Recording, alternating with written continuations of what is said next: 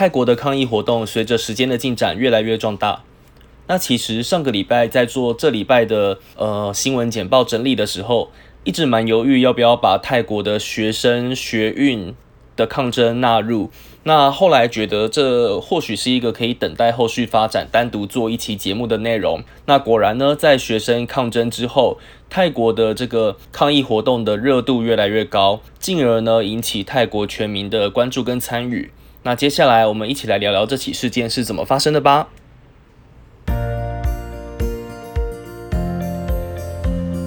Hello，大家好，欢迎收听这期的 New York Times 看世界，我是凯凯先生。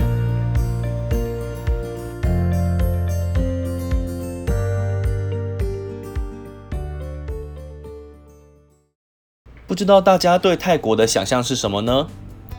是不是充满阳光、冲浪又带有文创涵养的度假胜地呢？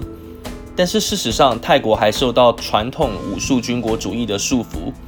现任的泰国总理巴育上奥查是之前的陆军参谋长。那在二零一四年呢，他策划了一场泰国的第十二场的军事政变。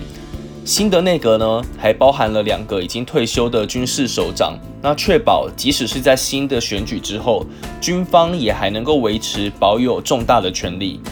这个巴育上奥查的政府呢，同时不断的加强灌输服从的概念到年轻人的身上。在台湾的我们很难想象，每天早上泰国的学生会被要求唱歌、颂扬泰国的纪律跟孝道等等之类的。那到了儿童节的时候呢，还必须要去军营看坦克跟战斗机。那对于这样的日子，泰国学生现在并没有百依百顺，而是选择站出来反抗。上个月，这些年轻人在曼谷的民主纪念碑聚集，穿着像是哈利波特般的衣服，用筷子之类的充当临时的魔杖，要求军队停止干预政治跟社会。这些学生说。泰国一直被像食死人的黑暗力量所支配，那现在是民主的巫师跟麻瓜站出来保护他们的自由，让权力重新掌握在人民手上的时候了。那另外呢，这些学生也不像想象中的那种叛军，反而呢都穿着非常朴素跟整齐，头发整理得干干净净的。数千名学生呢举起手臂，把手指并拢，向天空举起三根手指。那如果大家看过《饥饿游戏》，一定对这个手势不陌生。《饥饿游戏》主要是叙述主角，呃，年轻人们都被迫一定要参加一个自相残杀的生存游戏。一直到了第三集的《自由幻梦》，主角们开始起义，推翻独裁。那在电影之外呢？显然这个手势并没有特殊的意思，但是泰国的年轻人挪用这个电影中的流行文化中出现的这些符号来代表某些意象。那不得不称赞他们的巧思哦。学生们举起三根手指宣誓的举动，也成为泰国反政府的象征。要注意的是，这些学生是冒着非常高的风险在进行这些抗争活动，因为批评泰国君主制度而被消失，不是一个夸张的说法。甚至呢，曾经有人在河边被发现肚子里塞满水泥，但是学生们还是相信恐吓表达观点的人是错误的。泰国是需要进行民主的辩论。那这些学生呢，也就用这个运动来试探泰国官方的界限。随着学运产生的影响力，这个活动逐渐延烧，并且呢获得民众的支持。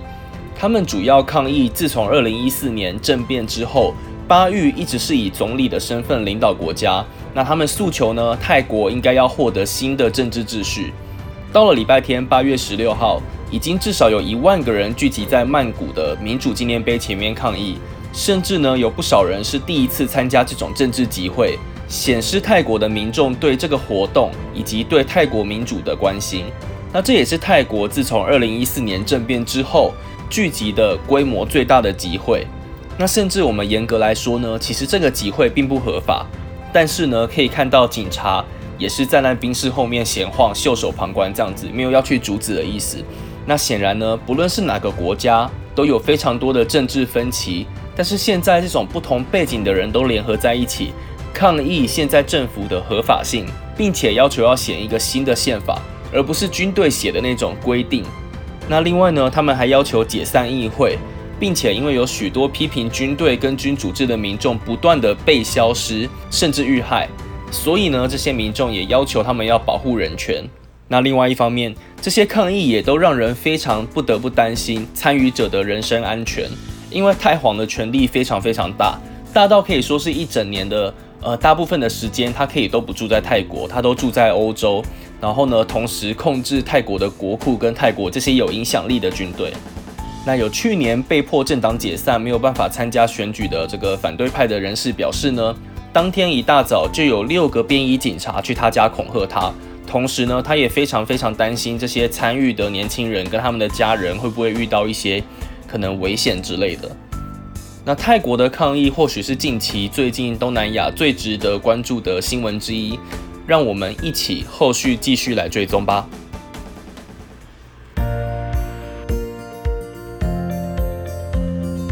感谢大家收听《New York Times 看世界》这个节目呢，主要是想采用短短的新闻简报的方式，让大家大概快速的了解到世界上有哪些事情发生，跟这些事件的脉络。那我自己如果稍微感兴趣的文章，或是我觉得重要的新闻，就会在另外看《纽约时报》有没有其他的相关报道来稍微加长解释一下。那另外打个广告，这个 Podcast 频道还有另外一个书斋的节目。如果是小说呢，会采用心得评价，还有有声故事书的方式来进行。那如果是工具书或者是知识类的书籍的话，也会用书斋的方式来帮大家快速的掌握重点，吸收知识。八月的第一集书斋的节目《梅蒂奇匕首》已经上线喽。如果喜欢这类的节目，也别忘了订阅这个 Podcast 频道哦。本期的节目在这边告一段落。纽约时报的相关新闻资讯，请看资讯栏哦。New York Times 看世界是一周至少一次的新闻简报摘要。如果大家对国际新闻有兴趣的话，别忘了订阅这个 Podcast 频道，然后给我五星的评价吹捧，给我一些鼓励跟建议。我是凯凯先生，我们下期见，拜拜。